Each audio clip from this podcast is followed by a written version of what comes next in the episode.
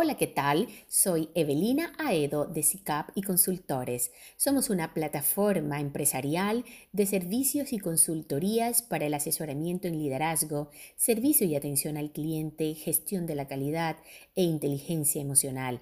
Además, brindamos acompañamiento a través de procesos de coaching. Probablemente, si estás escuchando este audio, es porque deseas elevar tus habilidades de inteligencia y liderazgo. Es el tema que te tenemos para hoy. Y debo iniciar diciendo que los líderes actuales nos enfrentamos a grandes retos en todas las organizaciones. Como experta en este tema de liderazgo e inteligencia emocional, te explico cuáles son las necesidades que requieres. Todos somos conscientes de que vivimos en un mundo cambiante, desafiante y con multitud de incertidumbre y más en este momento. El entorno empresarial se hace eco de esta complejidad y se mantiene en continua evolución. Es por ello que la sociedad que hemos construido en este siglo ya lleva tiempo dando señales claras de los grandes retos a los que tienen que enfrentarse todos los líderes y aquellos que pretenden gestionar organizaciones. Para ello, tienes que pasar por un esquema y un proceso de transformación para adquirir y desarrollar una serie de competencias y habilidades que van más allá de tu formación académica y de las experiencias laborales que hayas tenido. Los líderes debemos adquirir y desarrollarlas a tal punto de potenciarlas y ponerla a disposición de nuestras organizaciones o de la organización a la cual tú estés elaborando en este momento o bien estés emprendiendo ya que se requiere revisar una serie de procesos internos de cada individuo que le va a permitir sobrevivir en un proceso de liderazgo en un entorno donde los estados emocionales de los equipos de trabajo son variantes. ¿Cuáles son los retos a los que nos enfrentamos como líderes y a los cuales quiero poder ilustrarte? Lo primero es la innovación y la gestión ágil. ¿Qué tan innovador eres como líder y qué tanta agilidad tienes para gestionar los procesos administrativos que tú estás liderando en este momento junto a tu equipo de trabajo? Luego, ¿cuáles son las relaciones de valor que tú tienes en tu entorno? ¿Quién eres? Esta es una pregunta clave para que te puedas hacer y completarla mientras sigues escuchando este audio. Y es yo soy. ¿Quién eres como líder? Luego, ¿qué estás haciendo en tu proceso de liderazgo y qué tanto estás contribuyendo a tu entorno laboral? ¿Qué tanta información productiva tú extraes de tu entorno, pero también la devuelves a tu equipo de trabajo? ¿Cómo es tu ética profesional y en qué entorno ético empresarial te manejas. Hay un, un reto importante también, que es el de la empatía transcultural, sabiendo que los líderes de hoy día nos enfrentamos a entornos interculturales. ¿Cómo te manejas tú con los temas de la diversidad cultural que puedes tener en este momento en tu entorno laboral? A nivel de inteligencia colectiva, ¿cómo son tus aportes? ¿Qué tipo de aportes estás dando? ¿Son de calidad, además de tener valor? ¿Tu liderazgo es consciente? Eh, ¿Eres de escucha activa para aquellas cosas o habilidades o destrezas o comportamientos que has definido debes mejorar? ¿Eres de los que te manejas con confianza y amor en tu entorno? Y aquí esta es una gestión de valor ético en donde muchas veces dejamos de lado como líderes, pero es un reto en donde lo que yo hago lo hago con amor, porque genero confianza y porque eso transmite pasión. Entonces, estas estrategias y retos para este nuevo año que te propongo son habilidades de una fuerza laboral que se solicita hoy día en los entornos organizacionales. Esto complementa un esquema de flexibilidad conectiva con el equipo de trabajo, de orientación al servicio, de toma de decisiones, de gestión de personas. Es donde el liderazgo se complementa con la inteligencia emocional, la cual nos brinda las actitudes y las herramientas que nos ayudan a sentirnos plenos y constructivos. Para ello es importante que conozcas cinco herramientas importantes de la inteligencia emocional que puedes empezar a trabajar. Tal está la autoconciencia, que bien es conocida para poder estar en contacto con las emociones, reconocerlas, aceptarlas y que sirvan de guía para conseguir los objetivos propuestos. Estos objetivos que definitivamente tendrás que poner a disposición del entorno laboral porque solo no podrás. Los líderes hoy día trabajamos mejor cuando estamos en una autoconciencia plena de la valoración de nosotros mismos, pero que favorece la transparencia y la autoconfianza a un equipo de trabajo que genera responsabilidad y logro. Luego está la autorregulación, que es la capacidad para modular nuestras emociones, aquellas cosas que debes modificar de los comportamientos que has venido teniendo como líder y cómo conseguir tus metas, adaptándote al contexto actual, promoviendo el bienestar tanto individual como colectivo, como social. La regulación es necesaria dentro de nuestros esquemas de trabajo como líderes porque nos permiten expresar las emociones pero de una manera equilibrada, sin inhibirlas y sin desbordarlas. Esto te lo menciono porque en muchas ocasiones podemos expresar nuestra emoción como líder. La frustración a veces puede acompañarnos en un momento determinado, pero desbordarla al punto de intoxicar a nuestro equipo de trabajo puede ser devastador. Algunas preguntas claves que te puedo compartir para que mientras escuchas este audio puedas ir completándolas. ¿Qué tienes que hacer y decir para alcanzar el resultado esperado?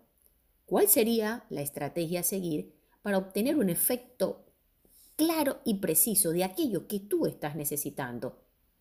Y por supuesto, ¿cómo plantearías tu actuación para manejar tus estados emocionales de otra manera con respecto a tu entorno? Esto puede ayudarte muchísimo. Y la tercera, automotivación. ¿Cómo podemos generar estímulos que nos lleven a una meta que queremos lograr? Y automotivarte depende muchísimo de ti, más que de tu entorno. Por eso es importante generar estímulos que te lleven al cumplimiento de tu meta, que te lleven a conseguir y desarrollar una automotivación dentro de tu entorno de trabajo importante para poder afrontar dificultades como el fracaso, la pereza, el cansancio y ser capaces de elegir los pensamientos adecuados a fin de sentirte de alguna manera exitoso hacia lo que tú estás esperando. Te comparto que aquellos líderes que optan por desarrollar sus competencias emocionales pasarán por un proceso de transformación personal que influirá directamente en su liderazgo consciente. Y es lo que pretendo con este audio en el día de hoy. Gracias por estar escuchándolo. En adición, la inteligencia emocional, con estos tres de los cinco que te he compartido, en otro audio te voy a dejar los otros dos, imagínate por un momento que estás completando una rueda y te hacen falta tres competencias de la inteligencia emocional, y es la que tiene que ver con la conciencia social y la que tiene que ver con las habilidades del bienestar y de la vida. ¿Qué sucede con estas otras dos? Que logran el balance perfecto en una rueda de liderazgo para que podamos sacar a flote muchas de las responsabilidades que tenemos. Es como el empuje de este siglo que aprieta de una fuerza o con una fuerza implacable, según el tipo de negocio, claro, en el que te encuentres tú como líder. Gestionar los conflictos, autorregular, tener empatía, vivir en una inteligencia emocional sana, ser asertivos, nos lleva a una conclusión que te comparto. La primera, cuando el nivel de dificultades de una tarea sea compleja, hay mucha incertidumbre, no solo en ti como líder, sino en tu equipo de trabajo. Por ello es importante que los retos y los procesos sean claros, las instrucciones estén bien definidas, para que las posibilidades de salir del conflicto aparezcan rápidamente y eleven la inteligencia emocional y el estado de ánimo del equipo de trabajo. Esto es cuando tú logras esto, estás gestionando los conflictos hacia una esencia mejor de liderazgo. La segunda que quiero que anotes es la continua adaptación al aprendizaje. Estar siempre abierto como líder a nuevos aprendizajes. Obviamente ya no será una opción voluntaria cuando empieces esa transformación porque te vas a dar la oportunidad de ir practicando constantemente en la cotidianidad un enfoque de liderazgo transformacional que te va a llevar a la autorregulación emocional, que es una competencia básica y saludable para nuestra capacidad de adaptación inmediata como líder. La tercera que quiero que escribas es, para comprender los cambios de roles y paradigmas que necesitamos, pues funcionar con una autoridad desde un punto de vista del respeto, sin sumisión, sin exigir obediencia. Ese estilo de liderazgo ya quedó hace mucho tiempo atrás.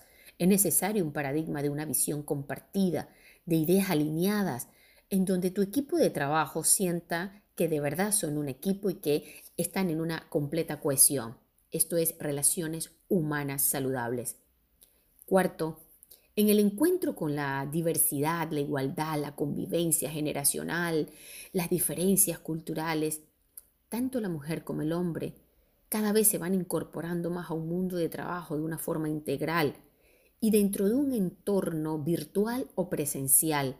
Por ello es importante aprender a trabajar con la diversidad generacional, los millennials, los baby boomers, porque todas las generaciones generan convivencias prácticas y una perspectiva de liderar el negocio que te puede ayudar a ti como líder a tener una escucha activa, a ser un líder empático, un líder asertivo y un líder con una comunicación que encuentra y se encuentra con su gente.